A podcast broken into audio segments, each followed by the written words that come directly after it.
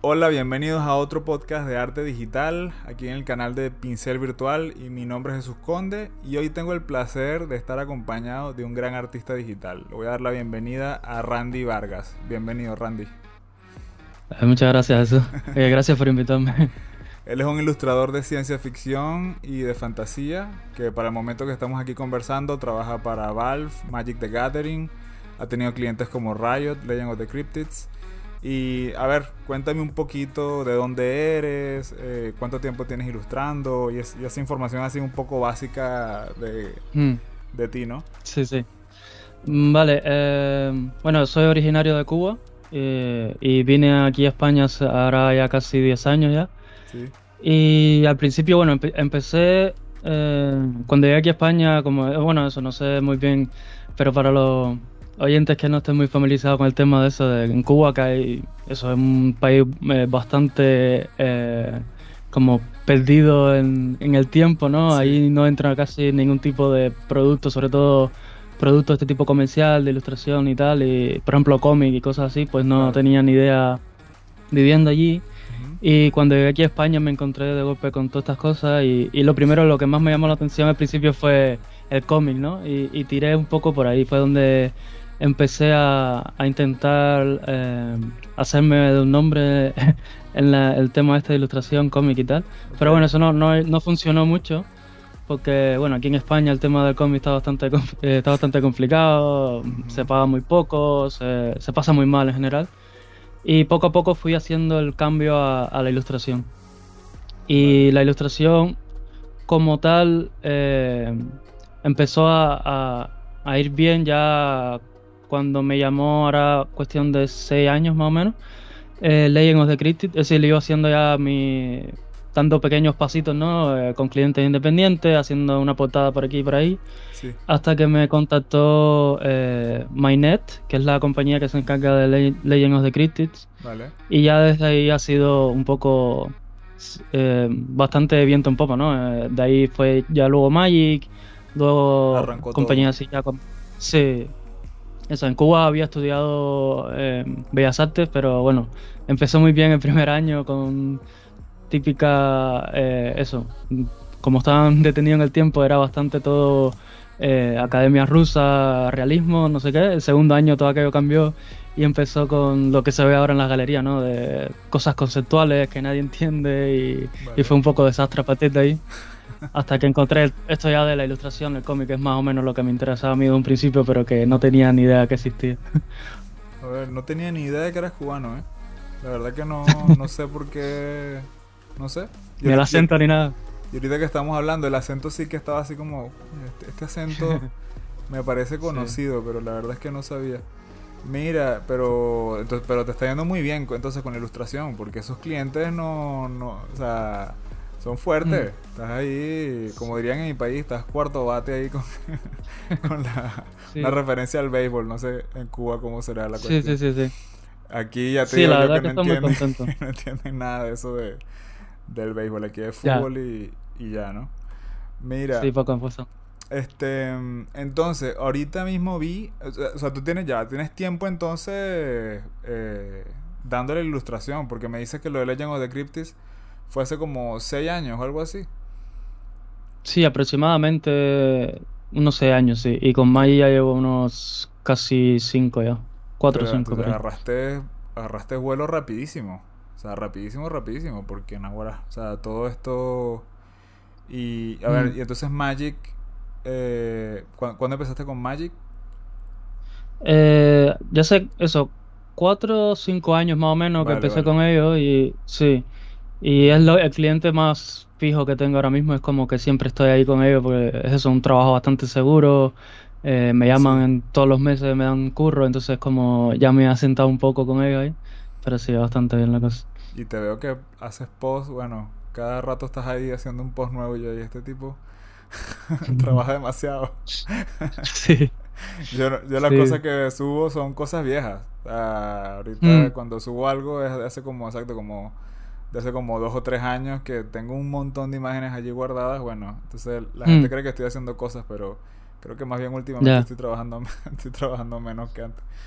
Eh, Dime, Sí, normalmente lo que hago, lo que suelo, eso, que como Magi tiene como una etapa de publicación ahora mucho, ahora bastante más eh, seguido, ¿no? Antes al principio recuerdo que era casi cada medio año era que subían cosas, pero ahora cada vez como sigue teniendo más fuerza, ahora con el tema del juego de, digital, pues es mucho más seguido lo que necesitan ellos de producto.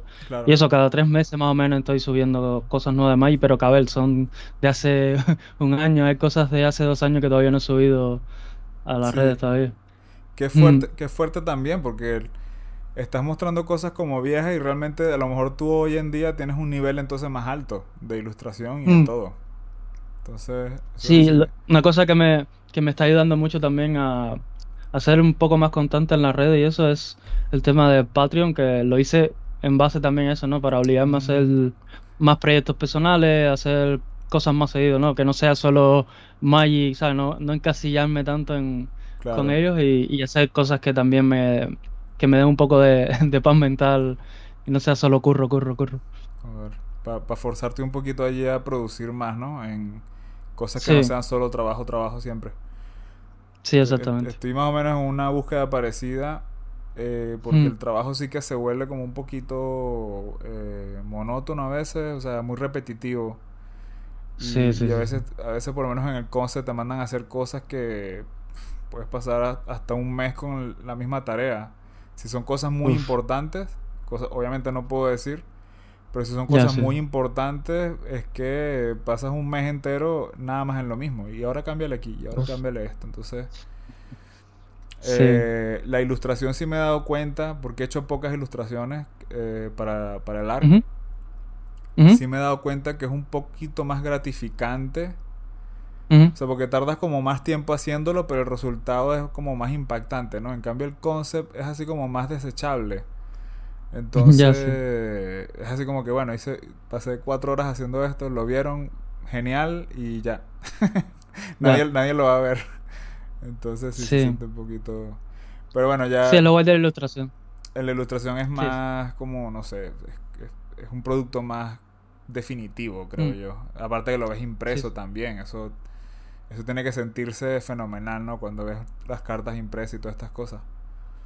Sí, sobre todo Maggie que te manda, como siempre en todos los sets nuevos que sacan, te mandan el pack entero de tus cartas y te mandan copias que incluso puedo vender y, la gente colecciona eso un montón. Sí, es muy muy guay verla en, persona. ¿Te han, pedido que la autografíes las cartas? Sí, a ver, es eso, que directamente Ahora mismo que tengo ya bastantes cartas en maíz, creo que podría dedicarme solo a ir de evento, bueno, cuando se pueda ir otra vez a los eventos. De evento en evento solo para firmar cartas, porque es, gracioso, ¿no? Que un juego de ya tiene casi la edad mía, ¿no? 30 años y, el coleccionismo es casi como el primer día o más, incluso. Sí, qué fuerte eso. Mira, bueno, también es que las ilustraciones son brutales, por lo general no... Ah. O sea, son siempre están allí como buscando artistas que, estén a tope. Sí, sí, sí. Em, vi que subiste hace poco algo que se llama Stormlight Archive. ¿De qué se trata ese proyecto más o menos? Si, puedes hablar de ello. Sí, eso es, eh, es decir, el, título original viene de una serie de libros de un escritor que, bueno, ahora mismo es mm, escritor de fantasía bestseller, de, de los que más vende, y, me encanta esa serie de libros de El Archivo de las Tormentas. Y esto fue un juego que, que vi en su día un compañero de Magic que estaba trabajando con ellos y, vi que subió una ilustración de este proyecto y dije, guau, es que tengo que currar aquí sí o sí porque es eso, soy soy súper fan de la serie. Y los contacté y, y, enseguida, porque eso, estaban muy familiarizados con mi trabajo y eso, que era un juego de un presupuesto menor de lo habitual para este tipo. Es decir, es un juego indie con poco presupuesto y tal. Pero era eso, ¿no? Un, proyecto casi de pasión mío y, y enseguida me, me dijeron, sí, sí, si estás dispuesto tú a trabajar con nosotros, pues guay. Y entonces empezamos a trabajar y al final colaboré en un montón de cartas, creo que 10 cartas y la portada del, del el, art box, es decir, el, el arte de la caja en sí. Y fue, fue espectacular, sí. Es como eso, hacer fanal y que te lo estén pagando es malo montón. Sería, no sé, el equivalente a quien me dijera, mira, que trabajas en Star Wars. se debe sentir sí, tal cual. que seas fan de algo y, te, y empieces a trabajar en ese misma en ese mismo proyecto sería brutal, ¿no? sí, tal cual, tal cual. Eh, háblame un poquito de, bueno, ya tú me hablaste de tus inicios, ya de más o menos, me contaste que estuviste con lo de eh, arte allá en, Cuba. Eh, y eso era tradicional, ¿no? O sea, era 100% tradicional. Sí, a ver, dime, dime. No, era eso, que en Cuba fue, yo te digo, fue como el primer año. Fue, empezamos así súper fuerte, luego poco a poco ya se fue eliminando del tema de pintar. De hecho, para poder graduarme en la escuela pintando fue como, tuve que, hacer un poco de, trampa, ¿no? De inventarme un proyecto de esto súper... Eh, bueno, esto es lo que se hace en la galería hoy en, día, pero intentar meterlo en el mundo de la pintura, pero fue, fue difícil. Así que ya, de hecho, fue terminar la escuela y dejar de pintar porque eso, lo que estaba haciendo ya no me, no me interesaba para nada. Eh. Yo quería hacer lo que está haciendo eso ahora, eh, realismo, eh, ilustración, cosas así, solo que ahí eso no, no existe casi. Sí.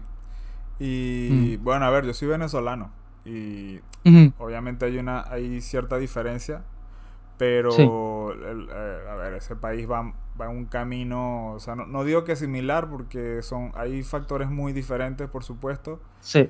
Pero si hay, si hay algunas similitudes, pues, y, y, yo por lo menos personalmente, la única, o sea, lo dije, o sea, yo, yo me vine a España fue como por, o sea, por decirlo de una manera, como, como por mi propio bien.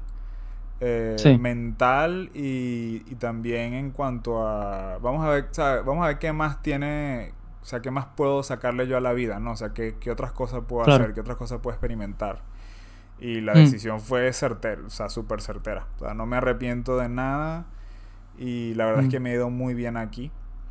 Eh, mm. Sobre todo porque, o sea, son cosas que a lo mejor uno no se imagina, pero hay cosas que son tan, tan, o sea, son cosas tontas que tú dirías, pero esto, esto no, esto no, no le cambia la vida a nadie. Como por ejemplo el internet.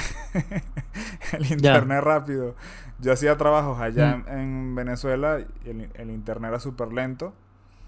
Y mm. tenía problemas con los clientes muy fuertes. O sea, yo, yo eh, perdía trabajos prácticamente. Clientes. Por, por no poder enviarles un archivo eh, porque mm. no les iba a llegar a tiempo que lo necesitaban, cosas así. O mira, lo necesitan mm. para hoy y pongo a subir el archivo y se va la electricidad, por ejemplo, se va, se va el servicio de luz. Entonces así como que e-, ellos, ellos, para ellos eso no tiene sentido.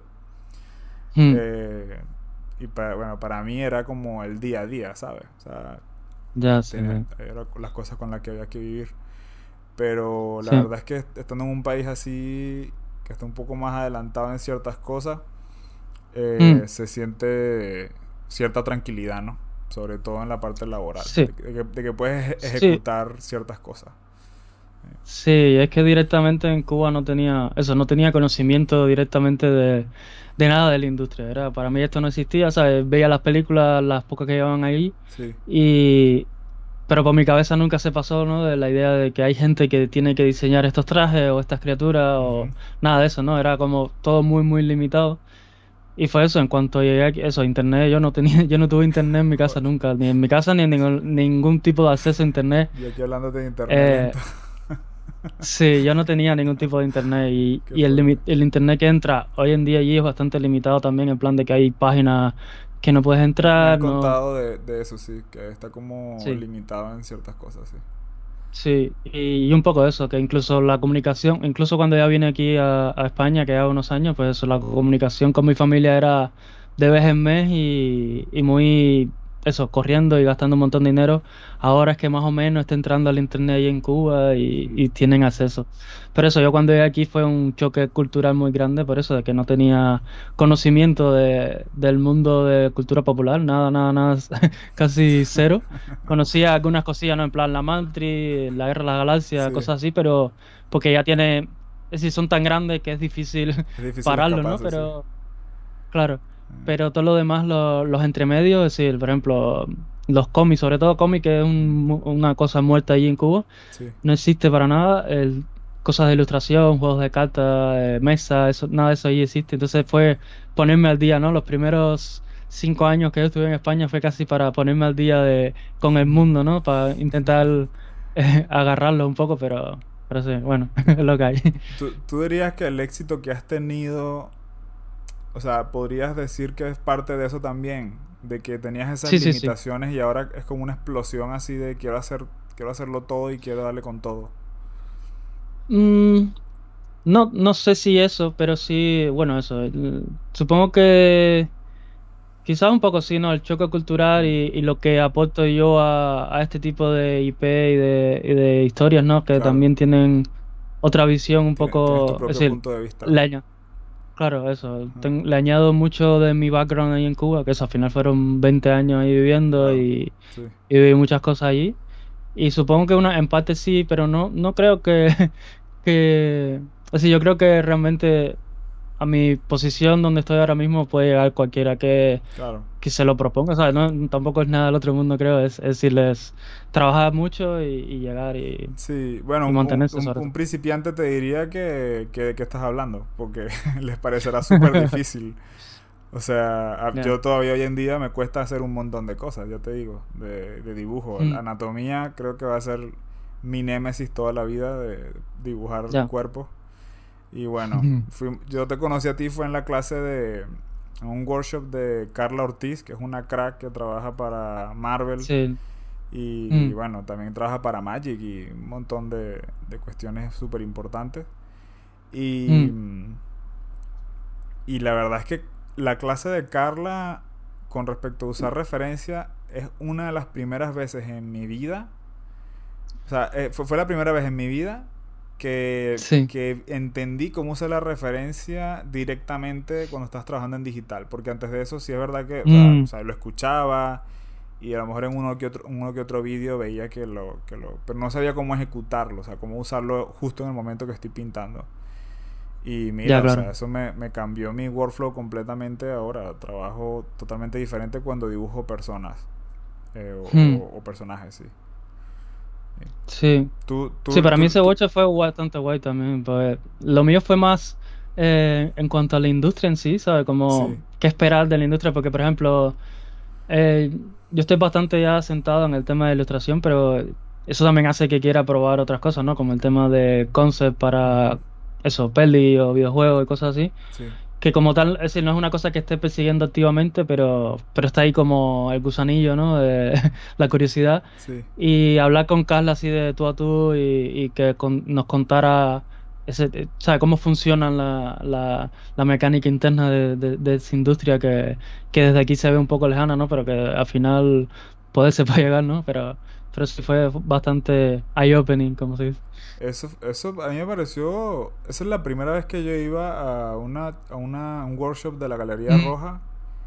¿Tú, ah, ¿tú, habías, ido a otros antes de ese? Sí, estuve en uno de, de Marco Georgievic. Joder. Y... ya, ya. Sí, fue bastante brutal. otro, otro que no sabe nada, ¿no? Sí. Si ver a Marco dibujar es una experiencia única. En plan, eh, es como la, misma idea de Kim Jong-gi, pero Marco lo hace como, como aún más, menos showman, ¿sabes? Porque Kim Jong-gi como ya está como acostumbrado a este tipo de, de no sé, de espectáculo, ¿no? Es un showman al final.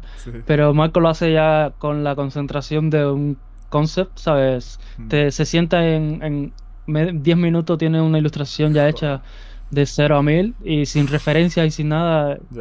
es, brutal verlo trabajar. Mm. Yo fui a uno de Dave Raposa hace, hace, bueno, eso ya fue el año pasado. Sí. Mm. Y... ¿Qué tal fue? Eso fue brutal. Yo no sabía que la gente podía dibujar tan rápido. el tipo creo que hizo como... Creo que fueron cinco, cuatro o cinco ilustraciones. Mm. En, en, esos tres días. Y las, las hacía en... Bueno, a ver, no eran extremadamente complicadas, pero hubo una que hizo en cuatro horas, o sea, empezó desde mm. tempranito y antes de salir al, al, almuerzo, en el break que hicimos, ya la tenía lista. Y era básicamente una, una, ilustración tipo una carta de Magic, vamos. era como un búho y tal. Con una luz y decías, mierda, pero o sea, este tipo... Uno, uno hacía en la mente así como, este tipo hace esto, cobra tanto mm. por por ilustración, si hace una diaria mm. así, o sea, todo el mundo en su mente así como, Este tipo puede, puede hacerle todas las cartas a Magic fácil él solo. Pasa que no quiere, algo así. no sé. Y, luego, y luego contó la cuestión del cómic, de su propio cómic, y también es otra paliza. Creo que hacía como tres páginas diarias o algo así. Entonces, era como mierda. o sea, este tipo sabe algo que no sabemos. Lo que pude interpretar de todo lo que habló y todo lo que. Porque sí es verdad que estuvo muy bien las demos, pero en cuanto a la explicación, no fue como la de Carla. La de Carla se notaba que Carla ha dado clases. Dave, por alguna razón, eh, se, bueno, se notaba muchísimo. Primero que no era así como o sea, no, tenía mucha, ¿cómo se dice? Hay una palabra de eso, didáctica, no sé cómo se dice, cuando, cuando puedes explicar bien las cosas. Él, él era como más casual y te decía las cosas como más de personalmente, ¿no? Y de hecho, se puso a hablar con cada quien un montón de rato y, y, la única razón que nos dijo por la que no se fue con nosotros toda la noche a hacer cualquier cantidad de cosas y de fiesta y tal es porque andaba con la esposa y el hijo que, que se, lo, se lo llevó. Pero que si no hubiera estado con nosotros, vamos, o sea, es súper, súper abierto y muy personal todo, su trato. Y, mm. y lo que me quedó fue eso, que él, realmente lo que es muy bueno administrando el tiempo. Entonces, háblame un poquito cómo es esa parte en, tu caso. O sea, háblame algunos tips de productividad que tengas allí, cosas que apliques, cosas que hagas que, que, a lo mejor te pueda robar. Sí, a ver, sobre productividad. Vale. A ver, normalmente sí. Mm, ya ahora mismo estoy bajando un poco la producción porque quiero hacer las cosas un poco con más calma y, disfrutar un poco también más de la ilustración, ¿no? Pero hace unos años cuando estaba como más eh, todavía sentando las bases con Maggi y tal, que eso, hacía cinco ilustraciones al mes y mantuve el ritmo ese casi, casi hasta, hasta principios de este año. Bastante.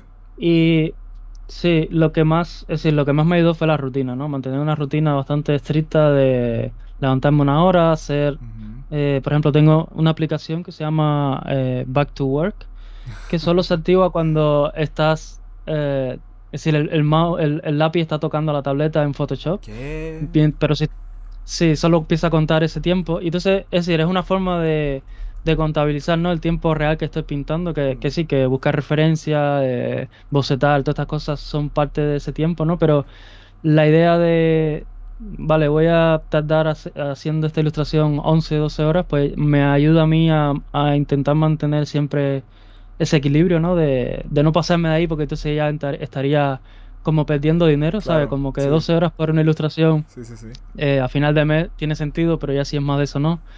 Eh, ¿Qué más? Eh, cosas que me ayudan a mí a ir rápido. En plan, por ejemplo, empezar siempre los bocetos en papel y hmm. un boli.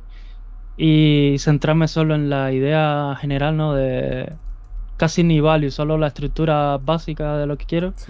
Y porque eso me ayuda mucho a pensar el, lápiz en papel y, bueno, el lápiz no la tinta, porque sobre todo la tinta porque tiene ese, ese aspecto de si la cagaste, la cagaste, ¿no? Tienes que empezar de cero y, o, o intentar salvarlo. Sí, sí, sí. Y sí, y luego la... la, razón por la que... me río es porque estoy precisamente pasando por esa etapa en la que estoy... Eso que estás diciendo de trabajar con papel o con tinta, mm. lo estoy haciendo ahorita y me está funcionando, vamos, brutal. O sea, las ideas me salen como que si... Yo no sé qué es. Yo, yo digo que tiene, que tiene que ver con el hecho de que de que no estás en, la, en, el ordenador, que en el ordenador tienes acceso a todo, tienes acceso a un montón de cosas, internet, botones, no mm. sé qué, un montón de cuestiones, el teclado, pero cuando estás con el papel y el lápiz es como tan simple que es como que tengo que hacer esto y es esto, no, o sea, no tengo que hacer más nada. Y las ideas como que fluyen más rápido, no sé qué Yo, digo que tiene que ver con eso, con el hecho de que estás como más concentrado. Sí, eh, en mi caso es eso, que en, Photoshop o el programa que uses para pintar tiene demasiadas opciones para virar hacia atrás, ¿no? Eh, control Z, transformar, mover para aquí, voltear. Todas estas cosas hacen que, la idea sea como, como más tímida, ¿no? Es decir, estás probando cosas, pero queda igual porque la puedes cambiar en cualquier momento. En papel tiene esa, em, esa parte, ¿no? De que lo que estás poniendo se va a quedar sí o sí. Entonces, como que eres más... Eh, no sé cómo decir la palabra, pero Eh, se me ha olvidado por completo la palabra. Pero bueno, eso, que, que eres más eh, consciente de lo que estás haciendo y lo haces a conciencia, o sea, no es una cosa de a lo mejor funciona, no, no, lo haces, pruebas si funciona y si no funciona, pues a otra cosa. Y entonces no pierdes tiempo y, también la idea está de no estás conectado a internet, no estás mirando nada, no te entretiene. Tiene esa parte de, de, de, concentración extrema que solo se logra con pintura tradicional. Es lo mismo cuando cuando trabajo en, al óleo, que es eso, es como el mundo desaparece y tienes la visión de túnel esta tan famosa, pero eso solo me pasa en tradicional, en digital, quizás con el iPad, eh, en Procreate, que, que se parece, tiene un poco esa dinámica de, de casi papel, pero es lo único así que, he llegado a, experimentar la misma sensación. Con digital siempre estoy mirando el teléfono, mirando internet, mirando fotos, y, te, y te convencen, ¿no? De que al final, bueno, esto es referencia, esto es Pinterest, esto me va a ayudar. Pero al final es mentira, ¿no? Esto es una mentira que te estás contando para procrastinar al final. Mira, yo, yo, he ido hasta el, hasta el punto de que me compré un Switch, un Switch que apago el internet con un botón. y me quedo sin internet totalmente en el PC, o sea, no tengo nada. Eh, obviamente mm. tienes que hacerlo luego de que abres el Photoshop o luego de que si, uso 3D, después que abro el 3D y carga la licencia del Octane y cosas así. Porque si no, bueno, o sea, son más problemas que soluciones. Pero. Pero he ido hasta ese punto, pero ya después, como a la semana, digo, esto es una locura, no puedo estar no puedo ir sin internet. Y lo vuelvo a colocar. Pero he, mm. he, intentado un montón de cosas para ver eso de la concentración. Mm. Y hasta ahora lo que más me ha hecho productivo mm. en cuanto a dibujo, o sea, puro y duro, ha sido el papel. Mm. Dibujar en papel y ya. tener mi, mi, PC lejos y simplemente sentarme y dibujar. Incluso ahorita estoy trabajando en un cómic personal y la, la, solución que encontré fue esa. Dibujar las páginas en papel primero y luego para limpiarlas las dibujo otra vez en digital prácticamente y bueno, queda mejor porque estoy dándole como un segundo pase, ¿no? Pero... Sí, exacto. Pero si lo hago de principio en digital es una locura. O sea, puedo tardar hasta cuatro veces lo que tardaba haciendo la, la, misma tontería, porque son tonterías, son unos dibujitos y ya, o sea, tampoco es gran Sí, eso me pasaba a mí con, con el cómic también, cuando estaba en el tema del cómic. Sí. Cuando más rápido fui en toda mi vida fue cuando me pasé a intentar en, en tradicional. Mm. Porque eso, en el sobre todo un cómic, es, es, un montón de viñetas, es un montón de cosas que tienes que hacer, tienes que ser como muy eficiente a la hora de mantener los tiempos que pasan en cada página y tal. Y me veía eso, ¿no? Que en digital, eh, cuanto detalle metía en la parte de, de, presentar la viñeta, pues todos esos detalles luego lo tenía que entintar. Pero cuando lo empecé a hacer en tradicional era, Buah, esto ¿sabes? Como que eres más activo, ¿no? Con lo que estás haciendo, lo que comentaba antes. Y, y, con la tinta incluso más, ¿no? Porque dices, guau, es que esto da igual, ¿sabes? No se va a ver, posiblemente meta el texto encima de esta parte aquí, ¿para que voy a meterme tres días tintando esto si lo puedo hacer con una mancha negra? y eso también incluso me ayudó, me ayudó mucho a, al tema de control de valores, el value grouping y todas estas cosas que luego en la ilustración me ha servido un montón de ayuda. Sí, y aquí cuando, mm. cuando, llegaste acá no estudiaste nada de esto, ¿no? O sea, todo fue con los conocimientos que tenías de arte y, plomo. no, fue, fue internet principalmente. Porque cuando llegué aquí empecé a mirar algunas escuelas y, y eso, bueno, todas aquí las escuelas son carísimas de la muerte, por lo menos para mí que, que llegaba de otro país. Para ti para cualquiera. Bueno, eso, sí, supongo. Y eso fue como, mm, dice, no, es que esto es imposible para mí. Y, y, me alegro un montón de haber tomado esa decisión porque eso, viendo también que yo no soy muy de escuela, ¿no? Nunca me han gustado como tal las escuelas y, viniendo de la experiencia anterior con la Escuela de Bellas Artes, como lo mejor que hago es centrarme, eh, estudiar lo que yo quiero estudiar y centrarme en eso y hacerlo por mi cuenta. Al final, es eso, en la escuela es... Eh, te están ayudando a ti a aprender, pero al final tienes que aprender tú, ¿sabes? Uno aprende por su cuenta. Y está el profesor que te ayuda, pero está el profesor que te enseña los trucos, es decir, las manías malas, las cosas que... Y tú no tienes forma de controlar eso. Lo mejor es coger el conocimiento lo más raw posible y, y, de ahí extrapolar lo que te funciona a ti y lo que no.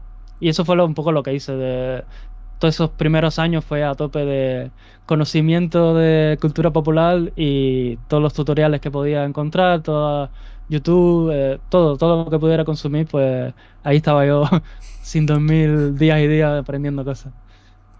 Bueno, pero te ha salido súper bien, ¿eh? O sea, todo lo que veo en tu, en tu cuenta y bueno, lo que ve la gente porque los links... O sea, ahorita mismo no lo sabes, pero ya todos los links tuyos están en la descripción de este vídeo y la gente está viendo tus trabajos y y, están flipando con lo que están viendo.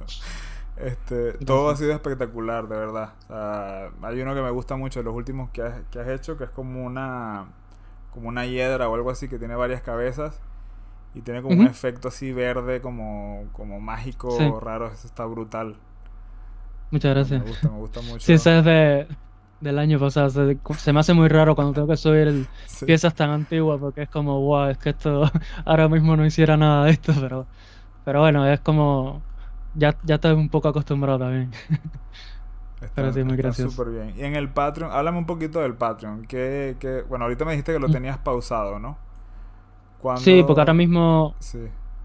Dime, dime. ¿Cuándo volverías otra vez a, activarlo o no sabes? Vale, ahora mismo eso, tuve que pausarlo a partir de este mes porque tengo un proyecto muy grande. Que eso me va a absorber un montón de tiempo y no le podía decir que no. Y entonces, mm, para hacer el Patreon como un poco a media, pues lo pausé. Entonces, eso, que, que quiera meterse todos estos meses va a estar ahí como a ver, todos los posts que he hecho hasta ahora. Lo pueden ver y, y eso, no, no, no le voy a cobrar hasta hasta enero. Espero que ya en enero poder retomarlo. Y el Patreon principalmente lo que estaba haciendo era... Primero lo tengo como eso, obligarme a hacer cosas personales, muchos proyectos personales, muchas historias.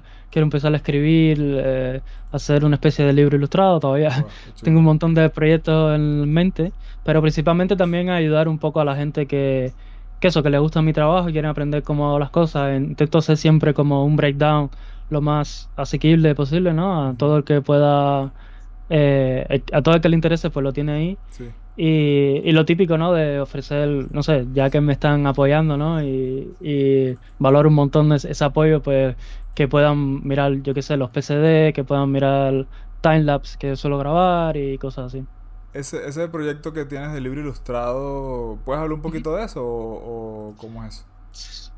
Eh, lo tengo muy. Uh, como muy de principio todavía. Es decir, eh, tengo un montón de ideas, sí, tengo un montón de ideas de lo que me gustaría hacer. Pero a la misma vez me peleo mucho, ¿no? De, de el formato, de si voy a escribir más, si voy a escribir menos, que hasta qué porcentaje va a ser ilustración, hasta qué porcentaje va a ser eh, libro. Entonces, tengo muchas peleas conmigo mismo en, esa, en ese aspecto, pero lo que es la historia, es decir, es un poco es como un, un, proyecto esto de placer extremo, ¿no? De solo quiero, solo quiero lo que me lo que quiero pintar yo todo el rato, ¿no? Que es fantasía épica, dragones, pelea eh, con mucha magia, mucho eso, mucho movimiento. Sí, como si fuera un libro de Keyframe Mart de la peli que tengo yo en la cabeza y, ver qué sale de ahí. Sí. Vale, vale, pero que tiene una historia más o menos definida, ¿no? Que tienes en tu cabeza, ¿no? Sí, sí, sí, ya tengo, es decir, voy trabajando poco a poco en lo que es el world building, haciendo concepts para mí y cosas así. De hecho, eso, que incluso eh, planeándolo así con mi novia y, una amiga, pues hacemos como pequeños, bueno, vamos a empezar ahora, ¿no? A hacer pequeños retiros así como, no sé, una casa en la montaña, cosas así, para aislarnos por completo de, del mundo, ¿no? De, de la tecnología y tal. Y solo trabajar en proyectos personales y... Porque es eso, que cuando estás en casa, pues este rato pensando en cosas de cliente, como vender tal cosa, que si tengo que publicar en Instagram y, y un poco alejarnos de todo eso y solo currar en, en este proyecto que, que es eso, que al final yo creo que todos los artistas tienen el suyo, ¿no? Lo que siempre lo están apartando porque no es el momento, porque... Sí es muy difícil. o sea, no conozco a nadie, No, conozco a nadie ilustrador que no quiera hacer su propio libro, su propio... Pero no sé si va, creo que también va, obviamente es porque tienes tantas ideas y tantas cosas. Eh, o sea, ¿tú tienes alguna relación difícil con eso acerca de que, bueno, tengo estas ideas pero no las he hecho? O sea, ¿no, te sientes mal por eso, de que no las has ejecutado todavía o algo así? ¿O tú dices que mm. ah, es cuestión de tiempo y eventualmente lo voy a hacer y ya? No, a ver, es eso. Tengo. Mi problema realmente es con, con escoger qué proyecto quiero hacer. Y entonces, porque tengo un montón de ideas, ¿sabes? Sí, cada vez que me siento tengo que, tengo que tener una libretita o un archivo abierto para empezar a escribir, porque según voy pintando y... Sí, ese es el problema mío, que, que, me, me, meto en un mundo y, y, lo desarrollo al extremo y entonces luego el lío es sacar todo eso ¿no? de la cabeza y, que sea también, porque, porque una cosa es lo que tú tienes en tu cabeza y, y a lo mejor a ti te mola, ¿no? Es como el típico sueño que tú tienes que se lo quieres contar a todo el mundo, pero luego todo el mundo se queda dormido. Pues, tener, tener, un poco de cuidado con eso, ¿no? es lo que me pasa a mí, que, que me, me vuelven loco mis ideas, pero luego no estoy seguro hasta qué punto. Entonces, pero lo primero es sacarlo, supongo, ¿no? Empezar a sacar poco a poco. que encuentras una audiencia para eso, o sea, eso es. Sí. Eso es así. Por lo menos tus fans, así sea por ver los, los dibujos que hagas y las ilustraciones que hagas, te lo, te lo van a comprar, eso estoy casi seguro. Vamos a ver, sí. Como le pasó a Dave, bueno, el mismo Dave. Bueno, lo que pasa es que Dave es un mm. caso un poquito quizá especial porque quería, creo, no, me acuerdo cuánto quería vender y vendió como, creo que fue como cinco veces más lo que quería.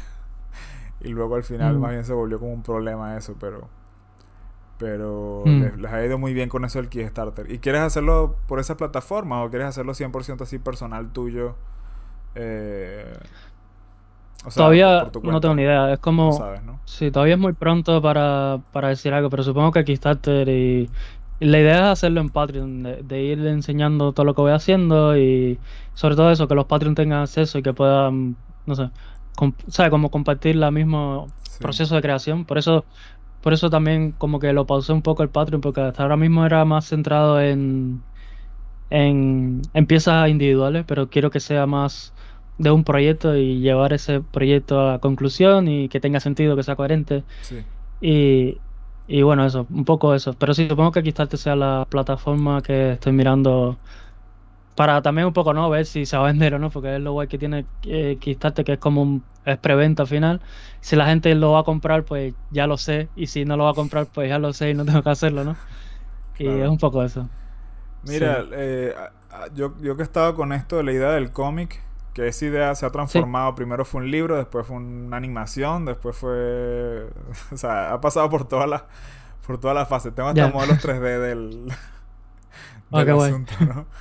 Y dije, o sea, me gusta lo de escribir, pero no soy escritor. Me gusta lo de. Obviamente me gusta la parte de animación. Yo tuve un estudio de animación en Venezuela hace un tiempo. Mm, qué guay. Y la animación me gusta, pero es mentira que pueda hacer un proyecto animado yo solo. O sea, y, ya, sí, muy difícil. Y, buscando gente tampoco, porque es muy largo también. Entonces dije, creo que la mejor manera de atacarlo sería cómic, porque incluye un poquito de todo. O sea, no es lo mismo, pero te, lleva escritura, eh, vas a ver una, vas a verlo de una forma lineal, o sea, vas a conocer la historia eh, visual, mm. Visualmente también, lo puedes explicar visualmente, vas a, vas a, tener que diseñar, o sea, es como que todo lo incluye, ¿no? Entonces dije, bueno, voy a hacerlo así, a ver, a ver qué pasa. Y he estado buscando, porque también quiero hacerme una idea para no, para, no hacerlo tan locura de, bueno, lo termino y después veo qué hago. Eh, encontré unas páginas que imprimen y los precios me han parecido súper económicos. Hay, una que encontré que te oh. imprimen que si 100 páginas, y, eh, perdón, 100 copias eh, ¿cuál, es, ¿Cuál es el número de páginas? No recuerdo dónde aparece el número de páginas aquí, pero bueno. Eh, creo que es estándar, como 22 o 24 páginas, algo así por cómic. Y salí que es en 60 y algo de libras. Y, o sea, me parece un precio bastante eh, razonable, o sea, para, mm. para cómics. estoy hablando de las 100 copias. O sea, sí, sí, sí, está bastante bien. Habría luego que ver la calidad, mm. ¿no? O sea, si, qué tal es eh, qué tal se ve eso cuando, cuando te llegue. Pero ya, claro, sí. está, está bastante interesante. Te voy a mandar el link luego para que lo, para que lo cheques. Vale, perfecto, sí. Eh, sí, a mí el cómic, la idea de un cómic me llama un montón la, atención también. El problema del cómic es que como me quemé un montón al principio con el cómic, fue como... Eh, fue como eso, no llegué a nada, entonces fue como... Sí, y entonces el cómic me, me, me, gusta un montón, la consumo un montón de cómics también. Y es eso, que ya tienes eh, como la, el lenguaje, ¿no? Ya está creado y, es fácil. Tienes un montón de gente que, no tiene que acostumbrarse a una forma de consumir una historia porque ya, se conoce, ya, hay ciertos parámetros que, que, solo seguirlo y ya tienes una historia y es lo más cercano casi a, un, a una película porque eso, tienes, pues, tienes control sobre el diseño, sobre la historia, sobre cómo hablan los personajes, los tiempos y, y es creo que es el formato que, más me gustaría y, espero ver en un futuro ahí, solo que por ahora para empezar, como empezar por algo más, más calmado y que pueda hacer con más tiempo, porque... Pero sí, la idea del cómic es, es, el fin, creo, donde terminaré seguramente. Sí, la verdad que me he dado cuenta que es difícil, ¿eh? O sea, hacer un cómic no es ningún chiste, o sea, lleva su... Hmm su planificación, su, las ideas tienen que estar bastante claras. Hay cosas que se estaban ocurriendo, bueno, por lo menos de la manera que lo estoy haciendo yo, que no digo que sea la correcta, pero también tienes así como un poquito de, bueno, pero si hago esto, va a quedar mejor que si hago lo que exactamente escribí, porque tienes, tienes que igual hacer tu guion y tu cuestión primero.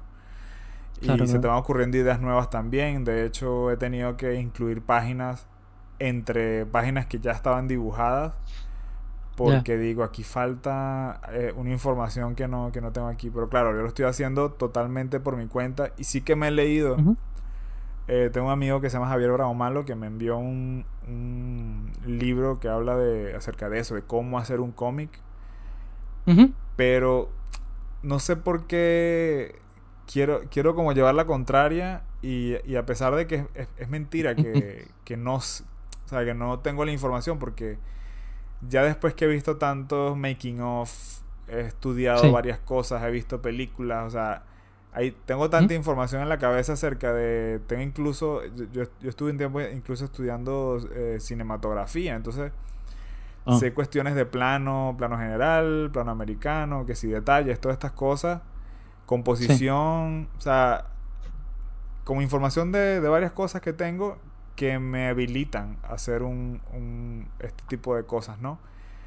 Y siento que si aprendo más todavía, es como que lo voy a pensar demasiado.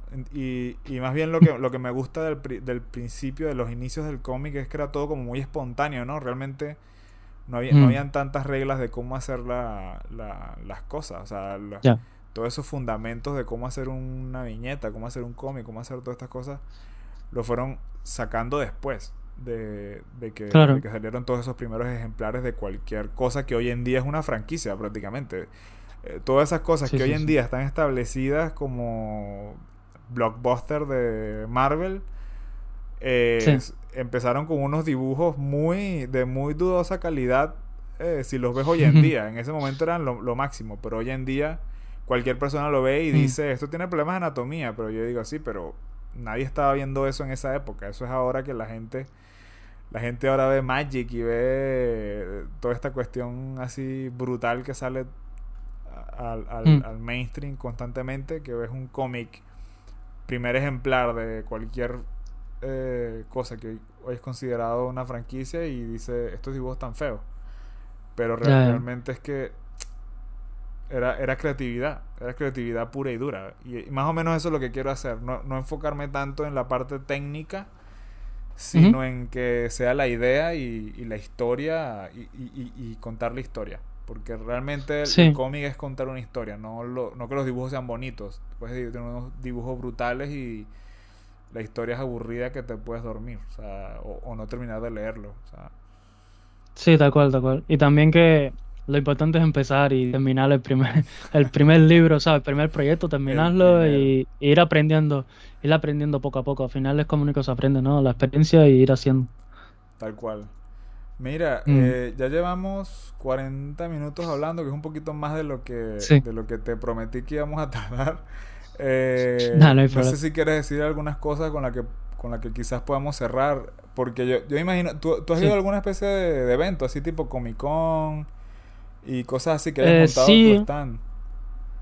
No, stand no. Eh, eventos de artistas. En el Troyan estuve el año pasado. Ah, vale, vale. Y, y cosas así, el Nostrum aquí en Barcelona. Cosillas así más pequeñas, pero bueno, el Troyan no es, no es pequeño, el Troyan fue súper enorme y moló un montón, sí. Vale. Pero de stand no, de stand no he puesto stand. Ok, ok. Bueno, a ver, los links están en, la descripción, pero no sé si hay algo que quieras mencionar, que quieres promover. De... No, por ahora, por ahora es eso, es que no tengo mucho, es decir, no tengo tiempo para ponerme con el Patreon, pero eso ya en enero empezar a tope con el Patreon, el proyecto personal y, ver qué sale de ahí. Bueno, pero la gente que se suscriba al Patreon y después para que te genere presión y en enero vuelvas con más ganas. se metan ahí 100 personas allí esperando que empiece a trabajar en enero.